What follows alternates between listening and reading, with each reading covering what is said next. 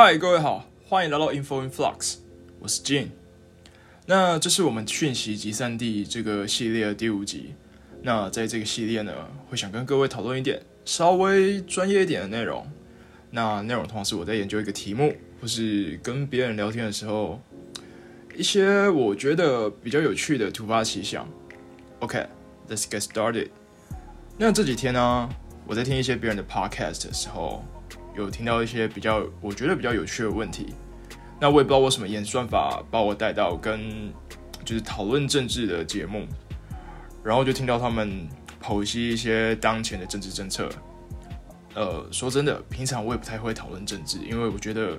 它是一个立场非常鲜明的。你要说它科学嘛，或是题目也好，就这个领域我平平常不太会碰。其实我不碰的领域还有包括像是男女啊、种族、宗教之类的。其实就是我们宪法第七条里面写的啊，因为这些主题呢，我就觉得说你很难不讨论他的立场。那如果你讨论立场，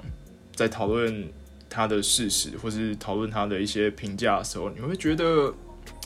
会不会因为立场不一样，然后明明是看待同一件事情，那会有不一样的结论？举个例子，就像我们平常说的“不以人废言”，但是这句话其实很难做到，因为当一个人，好这样讲好了，不同的人说出一样的话的时候，就算那句话我觉得是利益深远啊，或是带有寓意之类的，但是我都会去看一下，说这到底是谁讲的。那有可能，如果再把这个概念往前推一点的话，就会去思考说，哎，就是会不会这个人讲了某一段话？但可能这段话只是稍微有点不一样，或者是稍微可以值得思考而已。那我们就把它奉为圭臬啊，或者什么之类的。但我我觉得没有必要，对，因为没有人应该被神格化，我们就应该要有自己去思考一件事的能力。所以啊，当我听到这个节目的时候，我就嗯，好算是久违了吧，就抱着好奇的心态，毕竟演算法都把我带到这边了。那。我去听这个问题的时候，哦，今天讨论不是说我听到什么问题，只是我会去思考这件事，就是说，哎，立场到底会不会影响我们对一件事情的认知？就是我们常常会讨论说，哎，就是网络上有一个梗叫做“时空不同背”，呃，时空背景不同之数，就是说，可能是明明同一个政策或同一件事，但是因为换一个政府、换一个执政党，然后就。你会发现哦，就是两边的支持者支持的立场会完全颠倒过来。那我会觉得很奇妙，因为如果是同一件事，理论上不应该因为不同的执政党或是不同的人来执行而有所不一样，因为它毕竟是同一件事情嘛，本质上是一样的。就像我们去超商买东西的时候，嗯，我是不会啦，就是不会因为包装换了，然后就去很 care 这个这件事情。我在意的是内容物嘛，那我就想要讨论一下，就是说，哎，要怎么去思考说，哎，立场会不会影响认知这件事情？那我就想到说，哎，以前可能在念相关的文献的时候，念到实验设计的时候，就听到，呃，像医学系他们在做药物测试的时候，有所谓的双盲测试。那我觉得用双盲测试的概念啊，来思考这个问题，其实挺不错的。我觉得还蛮有效率的。那我们这集就稍微讨论一下，怎么去思考立场会不会影响认知，或是你的认知有没有因为立场而改变这件事情。那首先，因为我们的题目里面就包含双盲测试，那我们先讨论一下这些实验啊，他们是建立在什么样的基础上面？OK。其实所有的实验呢，都是建立在一个条件上面，叫做反事实条件。它的英文叫做 counterfactual condition。那什么叫做反事实条件？好，它的概念其实蛮有趣的，就是说，呃，理论上我们要讨论一件事情它的因果关系的话，我们应该要去找一个平行时空，然后在那一边完全都不要实验，然后在我们这个时空，我们安排一项政策啊，或是做一项实验。然后观察我们这个时空跟那个平行时空两边的结果的差异，那这其实就是一个做实验的概念，就是说，我们把我们想要观察的东西放在我们这个时空进行实行，然后在另外一个时空保留它一切就是一模一样的条件，但是除了这个实验我们想要观察的东西之外，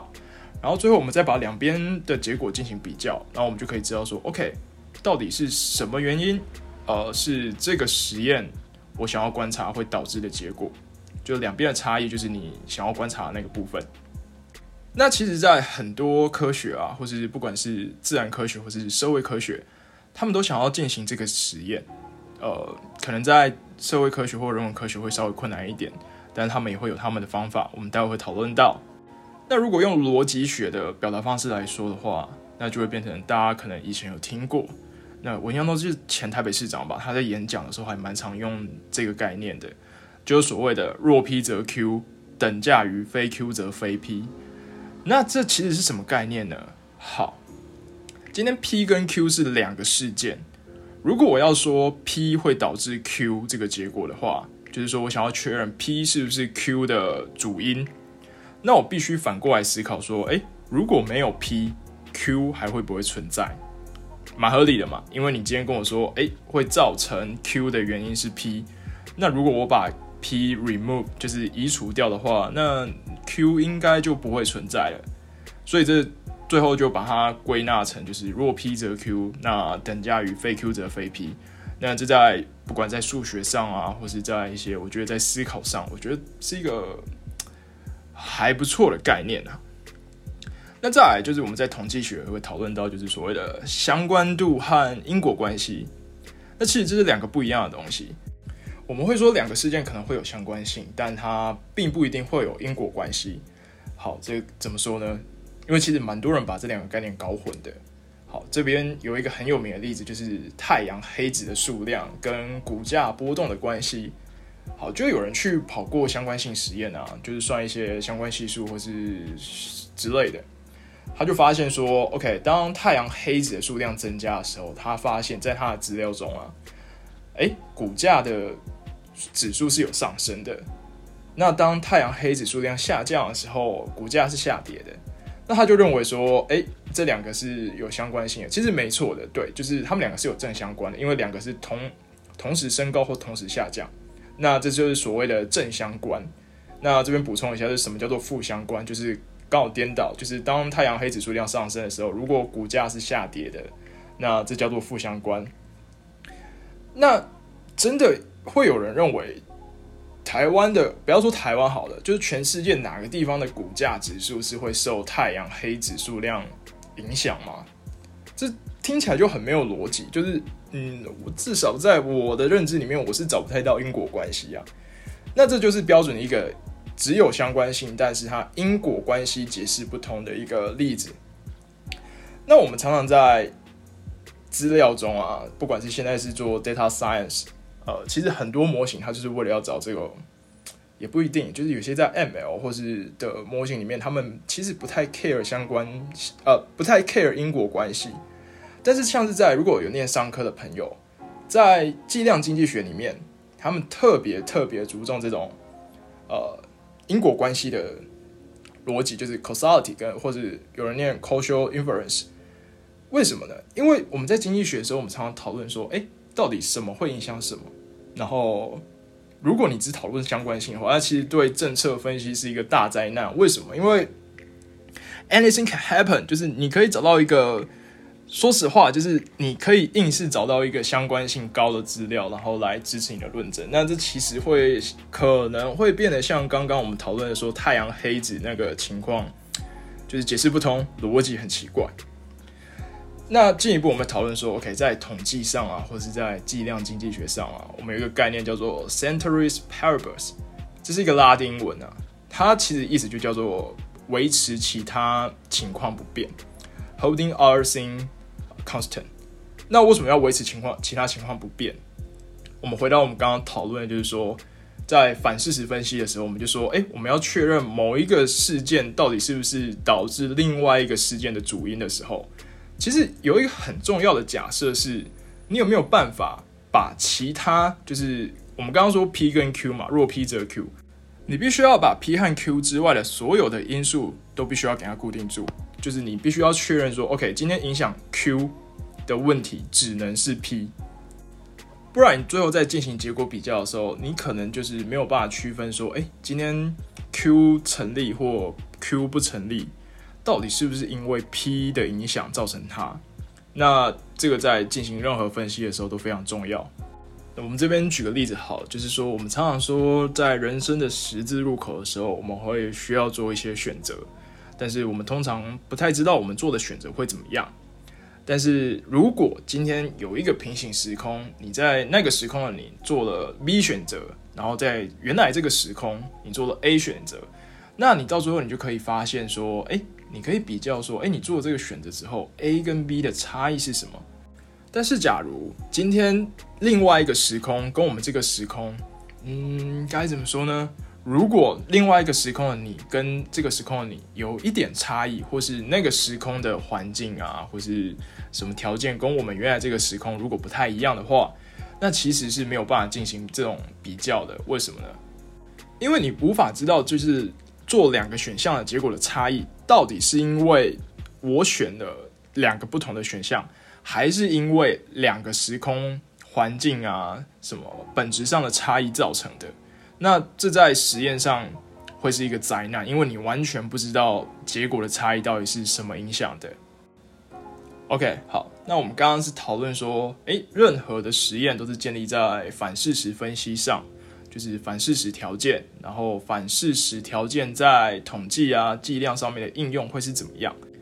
那我们就回到我们今天主要想要讨论的概念，叫双盲测试嘛。好，首先到底什么是双盲测试？简单来说，双盲测试就是比较高级的盲测。好，那我们举个例子，就是我们在路上啊，比较容易遇到的盲测，应该是说，可能有一个人他端着两盘食物，然后请你呃帮他们分享一下，就是你觉得哪一盘比较好吃？可能是通常是比较接近的食物，像是达美乐或必胜客。或是百事可乐跟可口可乐就没有办法嘛，因为可乐就是独此两家，他们很常做这种实验啊，就是请消费者来盲测他们的可乐到底哪一杯比较好喝。那这种情况就是所谓的单盲测试，就是你不知道你喝的到底是哪一个牌子的可乐，吃的是哪一个牌子的披萨，但是测试者就是请你邀你测试的那个人，他是知道说你到底喝的是什么牌子。你吃的是哪一家的披萨？这就是我们所谓的单盲测试。那比较有名的单盲测试，就是说，在一九七七年啊，这其实算是当盲测试的始祖吧。就是就我找到资料而言，就是一九七七年的时候，在美国市场上有一个叫 Perkins Tractor 的金属棒，他们宣称能从身体把疾病抽出来，然后售价非常的昂贵。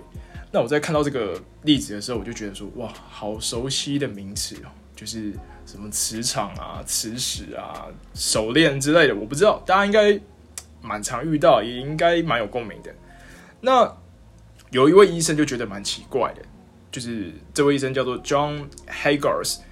他认为这个售价有点贵，然后他们那时候那些这个公司宣称，就是这个金属棒有特殊的磁场，然后会有医疗上的效果。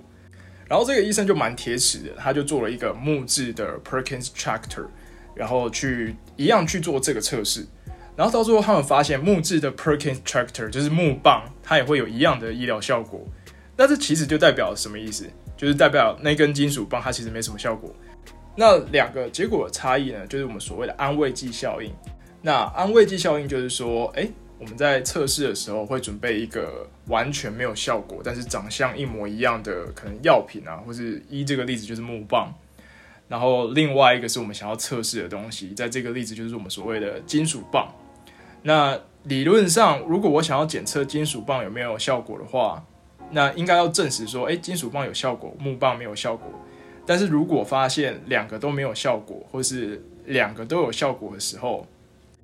应该说当两个都有效果的时候，那我们就会说，哎，这个金属棒造成的这个医疗保健的提升啊。其实就是人们自己心中催眠自己的效果，那就是俗称的安慰剂效应 （placebo effect）。但是后面他们发现，就是哎，会不会测试者的态度会影响到受试者的心理因素？好，举个例子，就是如果端可乐出来的那个人，他是可口可乐公司的，他会不会在递给你可口可乐的杯子的时候，会表现的比较亲切，或是在言语上会误导你？然后端百事可乐的时候，就去告诉你说：“哎，嗯，这一家的可乐，嗯，也不错，但是我非常建议你先喝哪一杯。”那这个态度啊，可能就会影响我们测试的结果，因为我们希望就是除了可乐不一样之外，就是牌子不一样之外，我不希望再有其他的影响因素了。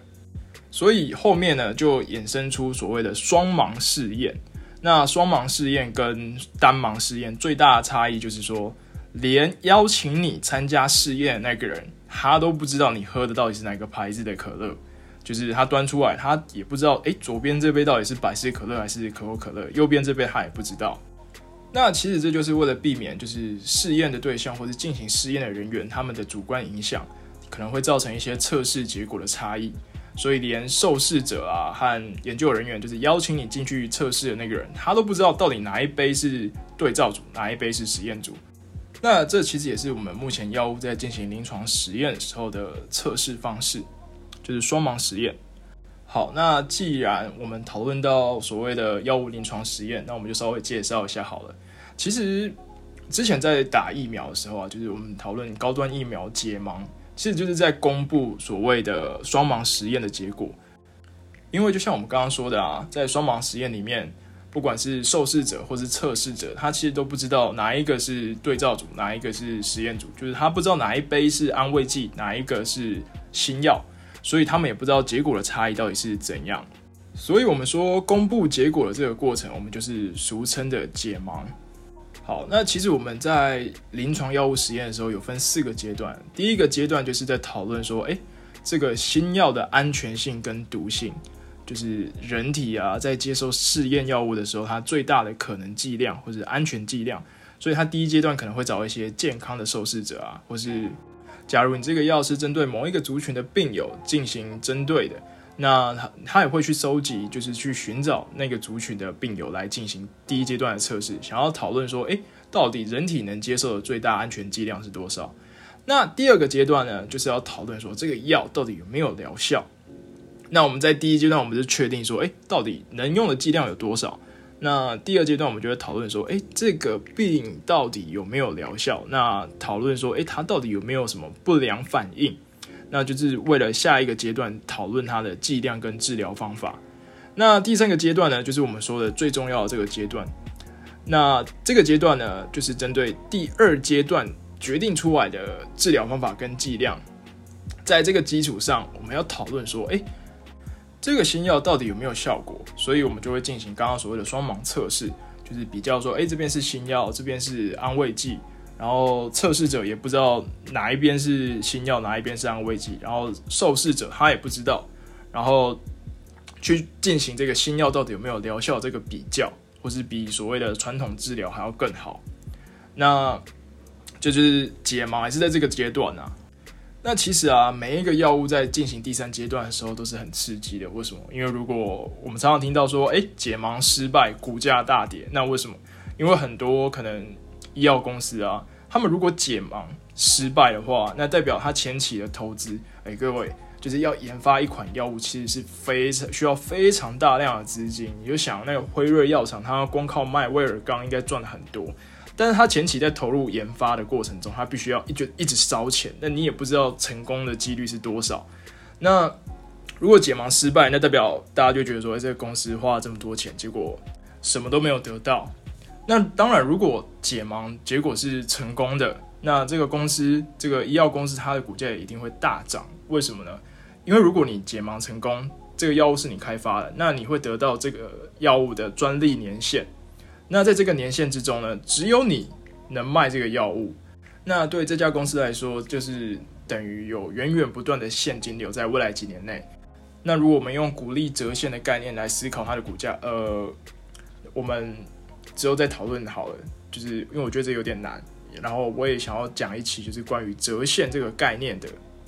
好，那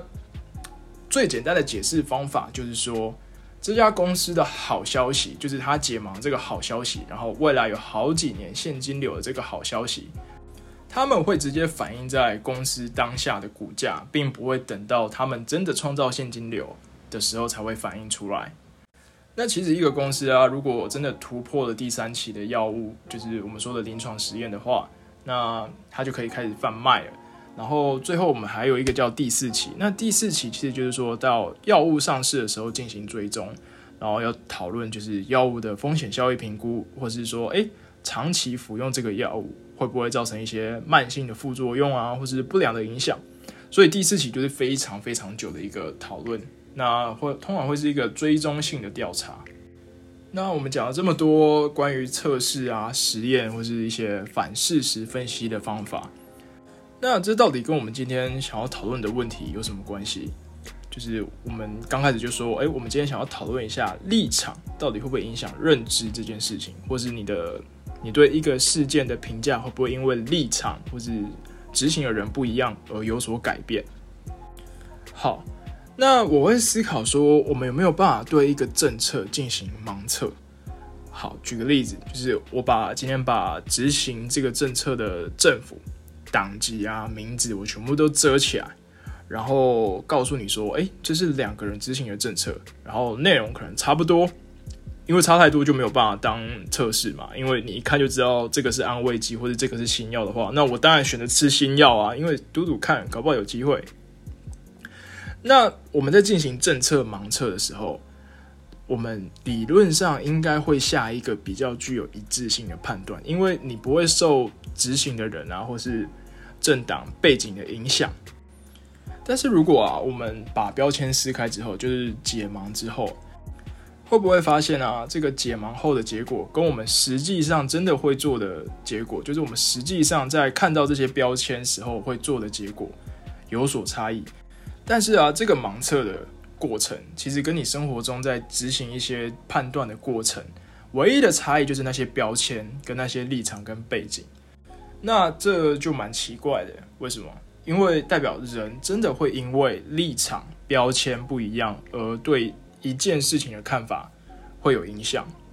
那反之也可以思考说，诶，你的思考会不会是因为你的立场啊，或是你的一些标签？然后所引导的，那当然，我们说常常说，生活中不会有一套标准来进行评断，就是这个社会上不会有绝对的黑，也不会有绝对的白。这个在《五一探长雷洛传》或者在一些黑道电影里面就会讨论到了。但是啊，我们可以去讨论说，到底你下这个判断的时候，是依照自己本身的理性，还是依照自己所属的立场？然后也可以重新去思考说，哎，到底两者的差异，到哪一个会比较好吗？那这是关于我最近讨论到，就是听到一些关于他们政策分析的时候，我引发出我的思考。其实我们可以用这个实验的方式去判断自己，说，哎，我到底在做一个决定的时候是受什么影响？如果没有这些影响，我做的决定会不会不一样？那另外一个我会用这套方法去思考的东西，就是关于像是自我要求或是跟别人相处的关系。那当我们在面临一件事情的时候，就可能需要你加一些判断，或是不管是判断或是是非的时候，会不会因为参与这件事件的人跟你的关系不一样，然后你的判断会因此有所不同？就举个例子，我们在上一集谈天说地的时候，我们有讨论，就是说，哎。你花在安慰别人的时间上，那我跟 Eric 就有一个共识，就是说，我们对自己比较好的朋友、比较亲近的朋友，我们对他们是会讲话比较直白的。那这我觉得没什么不好，因为他是你的好朋友，或者他是你的亲人，你当然是希望能把你想到的东西都告诉他。但是我们对一些没有那么熟的朋友，或是比较遥远但是是友好的关系，我们讲话反而会比较保留。那我也不会说这是一件不好的事情，就是因为毕竟每个人交情不一样，交情深浅不一样，那对待人的方法也不一样。但是我就会思考说，诶，如果用这个概念去思考的话，就是用我们今天讨论的，就是这种实验啊、双盲测试的概念去思考的话，我对自己比较好的朋友啊，或是跟自己比较亲近的朋友，和一些跟自己交情没有那么深的朋友。我对他们的态度的差别，是因为我只是表达上面的不同，还是我心里因为立场而对这个事情的是非啊，或是判断评价会完全不同？当然，这没有绝对的答案，我也不认为不同是一件不好的事情。但是我对自己有自己的期许啊，其实就是说，OK，我心里的价值是一样的。就是今天不管是谁来问我，就是可能问一件关于不管是工作啊，或是感情的事情，我下的结论判断可能是一样的，但是我的表达方式会有所不同。我对自己的朋友可能会尽量多讲一点，那对一些交情没有那么深的朋友，那我可能会稍微委婉的绕一下，然后稍微提醒他一下。但每个人，呃，选择的方式不一样，就每个人可以选择自己想要过怎样的生活。那这就是今天想跟各位讨论的内容。其实只是被 podcast 的演算法不小心带到一个讨论政治的节目，然后听到他们一些关于政治的评论。那我会觉得说，哎，当然他们讨论的政治，我觉得很熟悉啊，就可能是哎，当前的政府跟前朝可能做一样的事情，在在在我印象中，但我不想，呃，我不想讨论政治的内容。那我就开始引发思考，说，哎，就是我们网络上常常说的梗，就是时空背景不同之数嘛，这已经有一堆梗图了。那这其实就是一个盲测的概念，我们可以用盲测来看待，说，哎，我们会不会因为人不同而对一件事情的看法而不同？我们其实做不到，或是很难真的做到所谓的不以人废言，因为我们真的看起来会。因其人而废其言，所以下次如果大家在听到一些政论节目，在分析一些政策啊，其实我我觉得也可以试试看用这个思想法去思考，会变得很有趣，因为四处都是梗嘛。那其实今天还是有一些我觉得蛮有趣的题目，还没机会分享到，就像是说，哎，临床试验第三期的结果，其实只能进行两两的比较，就是你只能比较。新药跟安慰剂的差别，你不能比较两个药之间成效的差别，就是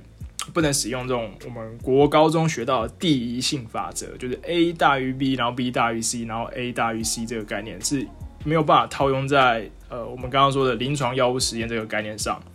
那这个等以后有机会我们再跟各位讨论吧。其实，在哲学上有一个很有名的悖论，叫做希尔斯之船，好像有人叫网络上也有人叫它特修斯之船。那这个悖论啊，其实好像就是跟第一性或者所谓的连续性有点关系。那等我想好了怎么跟各位分享，我们再来讨论好了。因为这其实是一个很著名的思想实验。好，那今天这一集就到这边结束了。那如果你对这集有任何的建议啊，或者有一些比较有趣的想法，欢迎你寄信给我们，或者到我们的 IG 去留言。那如果是使用 Apple Podcast 的朋友，哎，现在好像 Spotify 也可以留言，也欢迎你们到下面去留言。